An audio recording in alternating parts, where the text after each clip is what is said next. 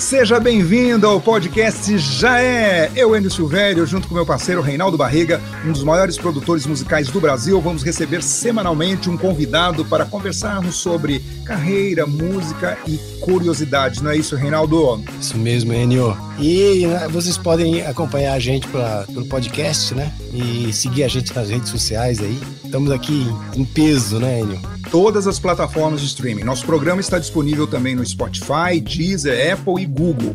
E também você pode acompanhar os melhores momentos no YouTube através do canal Enter Hits. Reinaldo, hoje o nosso convidado é o cantor paulistano Gabriel Beta, que hoje, aos 22 anos, surge como um dos novos nomes da música pop sertaneja. Ele já ultrapassou a marca de 100 mil visualizações no YouTube e no Spotify. Uma de suas músicas, Off Lovezando, ultrapassou a marca dos 48 mil streams. Seja bem-vindo, Gabriel Beta! Olá, olá, tudo bom, gente? Como vai?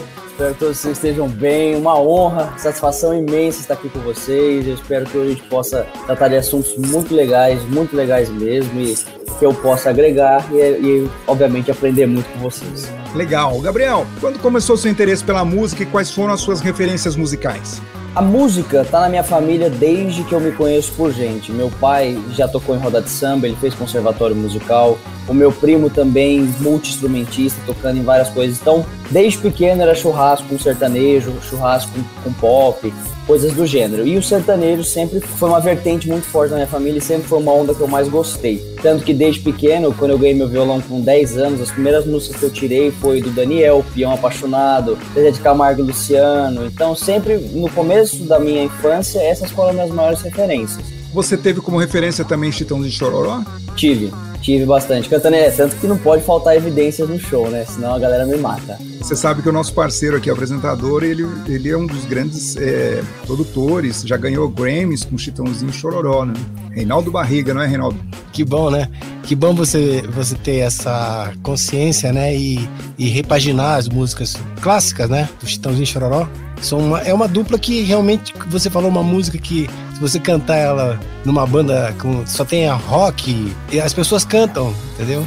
É uma música que tem uma, um dinamismo e uma, uma contundência, né? E é muito legal ver você aí com esse, esse caminho trilhando, novo caminho, né? É, eu acho que existem como artista, como cantor e qualquer um que queira seguir na vertente do sertanejo, tem que entender da onde vem, né? Da onde que vem as inspirações modernas que ele tem hoje. E tudo isso se dá através de Zezé, Chetãozinho, é, no show também tem telefone mudo, Bruno Marrone. Então, existem os pesos da música sertaneja que, como você falou, sendo um produtor com Grammys e coisas do gênero, você sabe que, querendo ou não, faz parte da história do Brasil. Então, você cantar num show de pop, num show de rock, num show de blues, evidências, vai cantar porque faz parte da história do país. Entendeu? Isso é muito legal. O Gabriel, me diz uma coisa, você está falando aí sobre essa geração intermediária do sertanejo, que eu entendo assim, que é Chitãozinho Chororó, chegando até Bruno Marrone, Edson Hudson. Depois veio a geração do sertanejo universitário. E essa galera do sertanejo universitário, você se identifica mais com quem? O meu estilo de música, por ser um sertanejo mais urbano, é, eu me identifico muito com Lucas Luco e Lua Santana que eles abordam temas que as minhas músicas também abordam, que é uma coisa mais é de um amor de que vislumbra um futuro, ou são aquelas histórias apaixonadas, mas ao mesmo tempo histórias engraçadas. Esse sertanejo urbano, esse sertanejo mais pop, ele, ele traz esses elementos e é o que eu mais consigo me identificar. Legal, Lucas Luco, mineiro, hoje está bem tranquilinho, morando lá em Uberlândia, é um parceiro meu. É parceiro seu?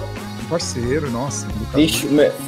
Pessoal daqui sabe a história que o meu sonho é fazer música com eles. Se vocês vão perguntar sonhos de da carreira, esse eu, eu mandei parabéns pra ele no direct do, do casamento, pelo filho. Ele tá com uma história super bonita, né? Agora. É. É, ele, tá, ele tá levando uma vida bem de casado agora, né? É. Lá, em, lá em Uberlândia. E é um cara maravilhoso, teve todo esse processo que não foi fácil. Ele é, indo para Belo Horizonte e depois vindo para São Paulo. E quando foi para o Rio, é, ele desenvolveu inclusive até síndrome de pânico, porque o impacto foi muito grande, ele evoluiu muito rápido. Mas graças Sim. a Deus, hoje está com a cabeça no lugar, é um dos grandes artistas dessa nova geração sertaneja, da qual a gente valoriza muito porque ele eh, cria referência, assim como você citando agora. Isso só, só alegra quem é parceiro e amigo dele.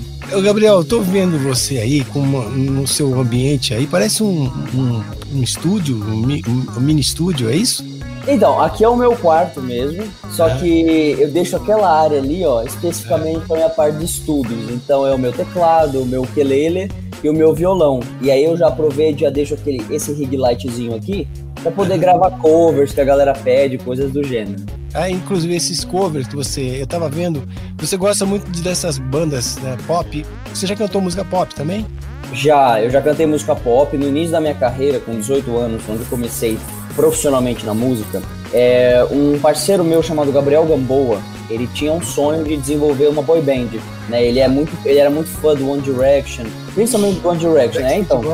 Backstreet é. Boys também, a gente canta I want it that way. Ah, Bom, sensacional. E aí, ele queria fazer uma boy band.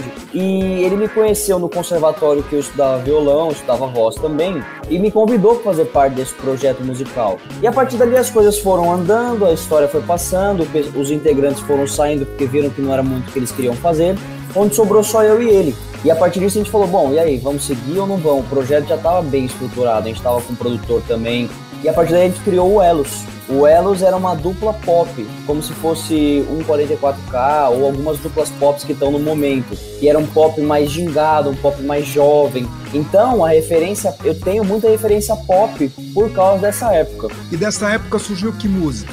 Dessa época surgiram diversas músicas que estão até disponíveis no YouTube, plataformas digitais. É, a dupla se chamava Elos. E a gente teve um, uma, a, maior, a música que mais andou com a gente, que a gente construiu uma legiãozinha de fãs e tal, foi uma música chamada Será Que Ele Sabe? E essa música teve participação com outro artista chamado Matheus Mello. A gente fez um baita do clipe lá em Itu, na casa de um amigo meu.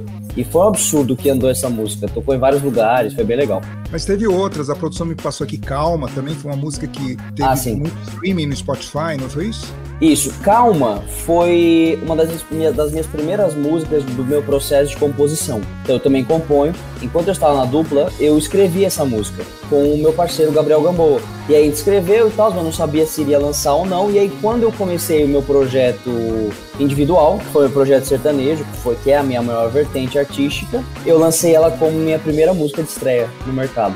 Ah, que legal. Ô Gabriel, no seu Instagram a gente percebe que você tem um perfil lifestyle, né, que mostra muito seu estilo de vida. Você busca manter sempre a mente e corpo assim em harmonia. Como isso te ajuda na música? Você exercita também muito o corpo, faz muita situação de yoga, essa coisa, esse caminho ou, ou, ou não? Como que é? é? Eu sou formado em educação física. E junto a isso eu tava vivendo a música. Então eu, eu tinha. Eu falei com meu pai, né? Meu pai sempre me apoiou, minha família sempre me apoiou muito na minha decisão de ser artista. Mas eles sempre falaram: ah, vamos criar, deixar sua bagagem intelectual cada vez maior. E vamos fazer uma coisa que você goste. Que no caso eu sempre gostei de trabalhar o corpo, sempre gostei de treinar. Então, Hoje em dia eu vejo o quanto que ajuda, como vocês podem ver no meu perfil. Eu sou um cara que ama musculação, amo praticar esportes, amo escalar, ando de skate, gosto de nadar, mas principalmente a musculação foi a vertente que eu mais puxei. Por quê? Porque foi na musculação que eu consegui encontrar a minha meditação. Então, na musculação, é as minhas uma hora e meia, duas horas, uma hora, onde eu só concentro em mim. Então, todos os meus pensamentos negativos, positivos, todos passam pela minha cabeça e todos aqueles pensamentos me ajudam a desenvolver melhor o meu treino. Com isso, eu consigo ter uma energização mental e espiritual tão boa que eu consigo ser bem produtivo o resto do dia. Então, eu digo para as pessoas que são artistas para procurarem um escape para poder limparem a mente e nisso, com esse limpar a mente, aumenta muito mais o processo de composição, aumenta muito mais a vontade de tocar um instrumento, estudar um instrumento, a partir dali está tocando instrumento, já começa a pensar numa música e por aí vai. A criatividade ela flora muito se você tem a mente limpa. O, o Reinaldo Barriga tem um mantra, se não me engano, havaiano, é o Ho'oponopono. É, o Ponopono. É, me influenciar sobre isso. Você, você tem algum mantra para você dar uma dica aí pra gente? Se eu tenho algum mantra? É. Mantra eu geralmente não trabalho. A parte de yoga, que nem você falou, eu, eu não sou muito chegado. Tenho vários amigos e amigas que praticam, principalmente da faculdade, mas eu sempre consegui levar na musculação a própria meditação. Mas, se é para falar um, um ganho que eu aprendi na musculação, mas que serve para a vida é o sem dor, sem ganho. Eu adoro essa frase porque mostra que as coisas não são fáceis. Você tem que trabalhar para conseguir. Então, esse é um mantra que parece que ele é feito para ser agitado, mas para mim me acalma, porque às vezes a gente tem aquela ansiedade de querer as coisas na hora e a gente sabe que é sem dor, sem ganho. Então, precisa lutar, precisa batalhar, precisa suar para depois conseguir. Então, isso é meio que dá uma acalmada na alma. É uma expressão também inglesa, acho que é no pain, no gain, é isso? No, no pain, no gain. Isso aí. Ah, legal. Ô, Reinaldo, e aí você tem uma pergunta para fazer para ele sobre as lives, né? Que ele Isso. fazendo. Porque a gente sabe que ano passado, com essa situação que a gente passou da pandemia, a saída foram as lives, as lives, né? Eu queria saber de você o que, que você fez, né? E qual é a experiência que você teve eh, fazendo algumas lives? Primeiramente, a gente, a gente começou fazendo projetos de live no Instagram, porque a gente estava vendo como que seria a estrutura de uma live do jeito que os grandes estavam fazendo, né, os artistas grandes estavam fazendo. Então a gente começou fazendo pelo meu Instagram, tocando covers, fazendo uma horinha, 40 minutos das músicas que a galera pedia. E a partir dali eu fui criando um repertório só das músicas que a galera pedia. Aí a partir daí eu falei com o meu empresário, que cujo é meu pai, falei com o meu empresário e falei o seguinte: é. Bom, acho que a gente consegue fazer uma live. Tem um repertório, agora é só a gente conseguir ver a, a estrutura, como a gente ia fazer. E deu muita sorte que a gente conseguiu achar um produtor excelente chamado Danilo Casemiro, que ele fez a live, fez toda a estrutura. E juro, foi uma das experiências, uma das melhores experiências da minha vida, que parecia que eu tava é uma mistura show com clipe e tudo aquilo ali sendo transmitido ao vivo, com parceiros. Ou seja, foi muito legal as lives começaram como um fenômeno no Brasil, sendo o Brasil um dos países que mais consumiu lives e produziu lives, né? E você acha que não deu certo essa continuação? Então, tiveram, na minha opinião, tiveram vários fatores. Primeiro que a partir do momento que você vê uma live do seu artista que se você é muito fã, eu acho que existe aquele 1% ou até 10% de pessoas que são aquelas os fãs extremos, né? Que tudo que o artista fizer, eles vão fazer. O problema é que as lives foram um escape para o que as pessoas estavam querendo fazer. Então, a partir do momento que começou a flexibilizar mais, as pessoas qualquer coisa que elas achavam para poder sair, ah, é um espaço onde a casa liberou 20% do, do público que pode. A pessoa vai fazer questão de fazer parte daqueles 20%, porque ela gosta de sair, ela gosta de ver a música ao vivo. Além de ter aqueles casos que a gente chegou a ficar muito conhecido na internet de pessoas banalizando as lives, aí começa a tratar de temas que não são apropriados para serem discutidos durante a live. Algumas lives começaram a virar novelas. O fã ele quer que se você é um cantor sertanejo ou pop, eu falo que ele quer ouvir as músicas. Só que as lives começaram a ficar com 6 horas, 7 horas de novela. É brincadeira e tal. A pessoa não quer ver isso. Então começou, na minha opinião, começou a sair um pouco do foco do que realmente as lives eram para ser. Que no começo estavam excelentes. Eu mesmo assisti diversas, Marília Mendonça. As lives da Marília Mendonça, para mim, destruíram total. Tipo, destruíram, eu digo, de ser excelente. E a voz daquela mulher é igual ao DVD. A live era igual ao DVD. É impressionante. É, viu, Gabriel? Eu queria. É exatamente isso que eu queria ouvir de você. Então, é, é, concordando com você, ah, é muito difícil. Eu, como produtor musical, eu vejo que é muito difícil você reproduzir. É, como você falou, muitas pessoas para trabalhar para fazer um, um projeto.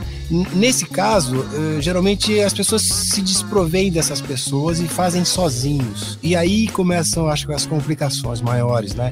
Sem um direcionamento, sem um, um roteiro. E, e, outra coisa, a, o som de uma live é muito importante, né? E, e, e, você sabe que você trabalhar com plataforma, né, da forma de show, não é a mesma coisa de você fazer uma coisa intimista, como você falou da Marília Mendonça ela colocou a realidade dela, né? Esse é o objetivo de, de uma live, para mim, né? na minha opinião. Eu acho que tem, toda a razão que você tá falando. É, eu concordo totalmente com você. Eu acho que a primeira coisa acho que você falou que bateu aqui, que eu já queria concordar na hora com você, que é o direcionamento. Tem que entender que aquilo é um projeto profissional que milhões de pessoas vão ver. Você precisa ter um roteiro. Aquilo ali é como se fosse TV está apresentando a hora. Você precisa saber a hora certa de falar dos patrocinadores. Você precisa saber a hora certa que você tem que fazer uma piada.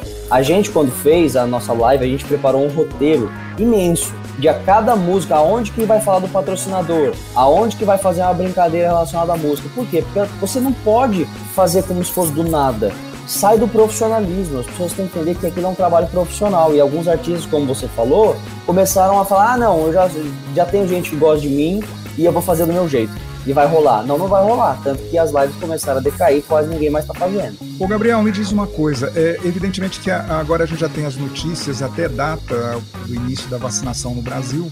Então a gente vai viver um primeiro semestre muito nesta agitação da, da vacina, né? Quem toma vacina, quem está tomando e tal, enfim. E já seria seguro dizer que no, a partir do segundo semestre a gente vai começar uma iniciativa de shows. Hoje mesmo eu recebi um, uma informação já divulgando o, o rodeio de Barretos, já fazendo toda uma mídia sobre o rodeio de Barretos 2021. E você, sendo um cantor, tendo uma carreira, é, você sabe que a gente vive num, num país transcontinental, né? É, é, muito, muito longe as distâncias, às vezes, para você fazer um show. E existe uma expectativa que, se há uma das coisas que mais é, vai carecer após pandemia, vai ser o transporte. Você acredita que muita coisa vai inviabilizar, principalmente para novos cantores, por exemplo, de fazer um show no Nordeste, devido a este custo maior do transporte? Acredito que sim, porque a gente, quem vive, né, quem sabe o que é uma estrutura de show que tem que ser levada, uma estrutura de palco, músicos, instrumentos, equipamentos, quem vive sabe a trabalheira que dá só para fazer um show sei lá, a 50 quilômetros. Imagina fazer em outra cidade, no caso Nordeste. Eu, no meu, vou colocar se fosse no meu caso, né? Como um artista independente, aonde eu sou chamado para fazer um show no Nordeste. Vai ter que ter toda a, lo, a logística de aviação para levar os instrumentos. Tem a parte terrestre? Tem a parte terrestre também, que alguns não vão não conseguem fazer a parte de aviação. Esse é o principal problema, eu acho, dos artistas independentes iniciantes. E até mesmo no meu caso, porque com o tempo de carreira que eu tenho, eu ainda posso dizer que para mim seria praticamente inviável. Só se o show conseguisse cobrir uma parte a partir dali o empresário e toda a equipe tivesse uma disponibilidade de completar. Se o show fosse, vamos dizer assim, fosse agregar. Porque, como você disse, agora vai, como vai começar a aumentar muito o valor do transporte, o artista precisa ver se aquilo vai compensar ele. Porque ele precisa de um retorno, mesmo que seja sei lá, seguidores, ou seja, mais pessoas ouvindo a música dele e tal. Algumas pessoas podem escutar isso e falar assim: ah, ele só tá preocupado com o seguidor, ele só tá preocupado com gente ouvindo a música dele. Eu não tô preocupado com isso, mas querendo ou não, é assim que eu posso trabalhar mais. É assim que eu posso colocar mais músicas no mercado, se mais pessoas estiverem ouvindo. Então é um jogo de duas mãos. Perfeitamente. Estamos aqui com Gabriel Beta. Ô, ô, Gabriel, você com uma carreira relativamente nova, quais são os seus projetos, seus sonhos daqui para frente na área da música? Nós queríamos saber de você se você pensa em outra atividade na área artística além de ser cantor. Eu sempre tive uma paixão pela área artística em geral, desde teatro, a cinema, TV e música. A música sempre foi mais ligada a mim por causa da minha família, então sempre desde pequeno eu tive essa vontade. Porém, desde que eu era pequenininho, vendo filmes da Disney, coisas do gênero, eu sempre gostei de atuar e interpretar. Então hoje eu estou num curso profissionalizante de teatro, onde eu vou me formar provavelmente nesse ano, onde eu já vou ser um ator profissional. Então, respondendo a sua primeira pergunta, planos da música, acho que é agora esse ano é um momento que tem que ter muita estratégia, porque como você falou, esse primeiro semestre uma correria voltada à vacinação. Segundo semestre as coisas vão voltando. Então, analisar o mercado, continuar compondo e a partir dali tentar participações ou lançar mais músicas autorais, talvez preparar um EP. Tudo ainda, a gente, como eu falei pro, com o Ed, a gente está num, processo, num, num processo de planejamento do que a gente vai querer fazer. A produção me passou aqui que você trocou a sua carreira no Exército, você fez Agulhas Negras para seguir a, a carreira musical e artística. Eu também servi o Exército por um ano e três meses e até tentei agulhas negras, mas é, não consegui enfim. No Exército você já praticava algumas, algum instrumento musical lá? Você fez parte da banda? Eu, eu no Exército fiz parte da banda, toquei caixa de guerra lá. Ah, que legal. Pelo, pelo menos entrei na banda que era uma coisa que eu queria e toquei caixa de guerra, me defendi. Tava dentro da música, né? Tava dentro da música, tava valendo. É. é. só uma correção, não foi Agulhas Negras, eu prestei o CPOR. Ah, tá. Eu prestei CPOR, e CPOR também fiquei o tempo mínimo deles lá. Ah, mas lá dentro do CPOR, não. Eu mal consegui fazer alguma coisa de música. Mas foi logo depois que eu saí que eu comecei realmente a focar mesmo no projeto musical, mas foi dali do exército que começou a vontade da atividade física. De eu sempre querer. Eu comecei a treinar desde os meus 14, mas foi no no exército, onde eu vi que aquilo era uma das minhas grandes paixões. Então, corpo e a, a, a parte artística. O, o, Reinaldo, você tem alguma pergunta ah, para fazer mais para o Gabriel Berta? É, eu, eu, queria saber o seguinte, porque, porque tudo vai ser diferente, né? Como diz a canção, né? Daqui para frente. É. Então, é, a gente está vendo que essa situação é, de comunicação, né, em termos de shows, vai ser muito raro, né? Esse ano, eu acredito que a gente nem tem que pensar nisso agora. Sim. Pensar primeiro na saúde das pessoas, né? E eu sinto falta realmente da classe artística e na motivação de fazer canções assim para as pessoas, mesmo no sentido de solidarizar mesmo com a, com a dor das pessoas, né? Eu queria saber se você tem alguma uma ideia de fazer alguma canção é gozado, né? A gente falar hoje, né? Que ninguém, ninguém é, parece demagogia falar desse jeito. É, de fazer uma canção para tentar ajudar os que necessitam. O que, que você acha? Eu tenho um projeto de música que eu já venho trabalhando. Ainda não está completa, mas eu, eu sou um cara que eu gosto muito de me solidarizar com as pessoas, né? Então eu já participei de diversos projetos sociais em construir casas para pessoas que não têm condição de comprarem um. Então já fui lá, construímos as casas com uma empresa chamada Teto. E existe um projeto que eu estou escrevendo, que é uma música voltada para a parte de solidariedade, com um tema eu sou um cara que eu gosto sempre de deixar as coisas muito leves. É um momento pesado, então eu acho que precisam de coisas mais leves. Mas o tema da música, a história da música, é realmente essa de que tudo vai ficar bem. Existem vários artistas fazendo agora, como o Di Ferreiro, né, que fez uma música super linda, que ele escreveu, acho que durante a época ele estava meio doente, ele estava infectado ou foi um pouquinho antes, e a música explodiu, né? E agora eu tô com algumas ideias e eu quero apresentar. Acho que primeiro eu vou soltá-las no Instagram, um trechinho, e depois, se tudo der legal, a gente produz e solta ela. Gabriel Beto, nosso convidado, Reinaldo, é, eu quero agradecer muito de coração a sua participação aqui, Gabriel, e gostaria de um pedido para você, você que citou entre suas influências Chitãozinho e Chororó, que uhum. para finalizar essa nossa entrevista, você cantasse a capela aí um trecho de evidências para de repente saudar o nosso público e deixar uma marquinha sua aqui. Com certeza. Então vamos assim. E nessa loucura de dizer que não te quero, vou negando as aparências, disfarçando as evidências. Mas pra que viver fingindo? Se eu não posso enganar meu coração, eu sei que te amo. Beijo, gente. Muito obrigado.